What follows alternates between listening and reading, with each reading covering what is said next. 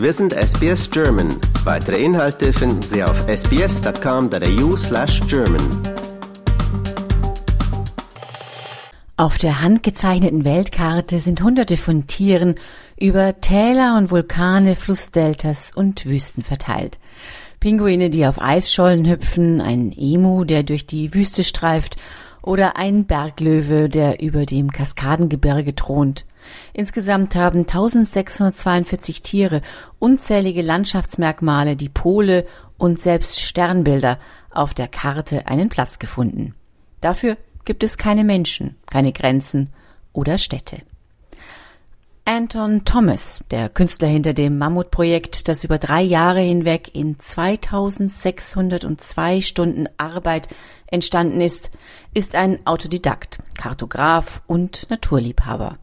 Mit seinem Projekt Wild World hat sich der 34-Jährige einen Kindheitstraum erfüllt. Der Neuseeländer, der in Melbourne lebt, hat die Tiere mit Bleistift und Buntstift gezeichnet, meist unter einer Lupe, um jedem einzelnen Tier so viele Details wie möglich zu geben.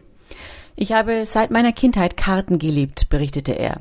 Sie haben mir geholfen, die Welt um mich herum zu verstehen, eine Welt so voller Majestät und Epik, Schönheit, aber auch Schrecken. Doch während der Teenagerjahre nahm dann eine andere Leidenschaft überhand, die Musik. Thomas wurde Singer-Songwriter und Gitarrist. Doch selbst während er den Traum vom Rockstar verfolgte, zeichnete er nebenbei immer noch Karten. Es war ein wenig, als würde man diesen kleinen Kindheitsfunken am Leben erhalten, meinte er. Anfang 20 kehrte er Neuseeland dann zum ersten Mal den Rücken zu und buchte ein One-Way-Ticket nach Kalifornien. Ich war auf der Suche nach Abenteuern, erinnerte er sich. Sobald ich in Los Angeles landete, hat mich die Größe des Kontinents umgehauen.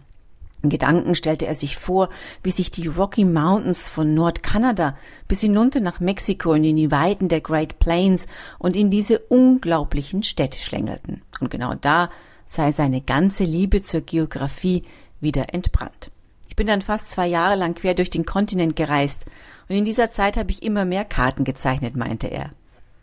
Ein bis heute legendäres Projekt war eine Karte Nordamerikas, die er auf den Kühlschrank eines Mitbewohners in Montreal zeichnete. Genau zu diesem Zeitpunkt war Thomas sich unsicher, was genau er eigentlich mit seinem Leben anfangen sollte. Ich war 23 und hatte noch nie eine Universität besucht, sagte er. Ich arbeitete als Koch und ich hatte Angst, dass ich mein Potenzial vielleicht nicht ausschöpfen würde.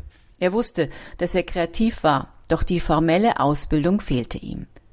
Letztendlich entschied er sich, nach Australien zu ziehen. Dort verfeinerte er seine Fähigkeiten als Illustrator und Kartograf.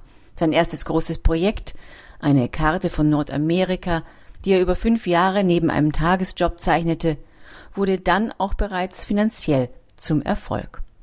Als 2020 schließlich die Pandemie ausbrach und er plötzlich in seiner kleinen Wohnung in Melbourne festsaß, formte sich die Idee zur Wild World, ein Projekt, das ihn 2602 Stunden über drei Jahre hinweg beschäftigen sollte. Ich habe alle Stunden sehr methodisch protokolliert, berichtete er. Die 2602 Stunden seien demnach reine Arbeitszeit. Selbst wenn ich nur etwas Wasser trinken wollte, hielt ich die Stoppuhr an. Teilweise arbeitete er wochenlang, jeden einzelnen Tag, Vollzeit an der Karte, deren Drucke er inzwischen über seine Webseite zum Verkauf anbietet. Als er mit der Karte begann, hatte er zunächst nur die Vorstellung, von der er seit seiner Kindheit geträumt hatte. Eine große, mit Tieren bedeckte Weltkarte zu schaffen, die man an die Wand hängen kann und die gleichzeitig ein Nachschlagewerk für Geographie ohne Ländergrenzen sein würde. Doch das habe sich geändert, als er beim Zeichnen in Europa ankam. Der Kontinent ist international nicht gerade für seine wilden Tiere bekannt, obwohl es viele schöne Arten gibt, vom iberischen Luchs bis zum italienischen Wolf hin zum Feuersalamander, meinte er. Zunächst habe er sich deswegen auf kulturelle Symbole konzentriert und habe in Spanien dann zunächst einen Stier und in Frankreich einen Hahn gezeichnet. Doch während er malerisch über den Kontinent reiste, störten ihn diese beiden Tiere immer wieder, weil sie nicht so wild waren wie die anderen. Sie waren sozusagen domestizierte Tiere, die zudem die Kultur viel zu direkt kanalisierten, meinte Thomas.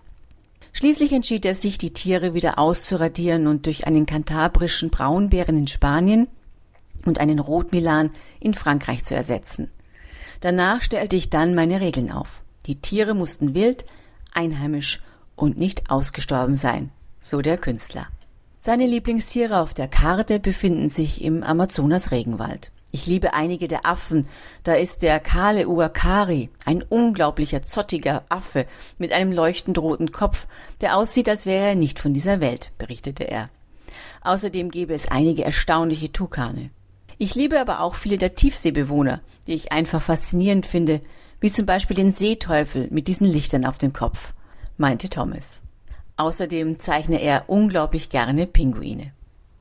Besonders schwer tat er sich dagegen mit seiner jetzigen Heimat Australien.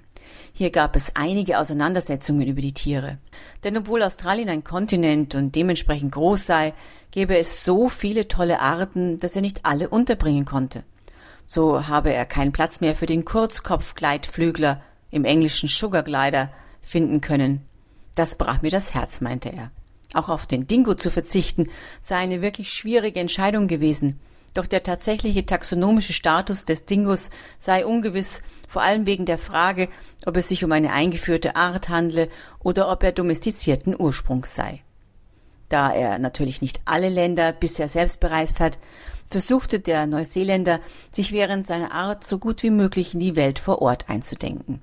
Letzteres half ihm auch, gedanklich aus dem Lockdown während der Pandemie auszubrechen. Manchmal hörte ich mir Musik an oder schaute Filme aus der Region an, die ich gerade zeichnete, meinte er. Als er Kuba zeichnete, habe er sich ein paar kubanische Zigarren gekauft und bei der Antarktis die Klimaanlage auf eiskalt gestellt. Liken, teilen und kommentieren Sie unsere Inhalte bei facebook.com/sbsgerman.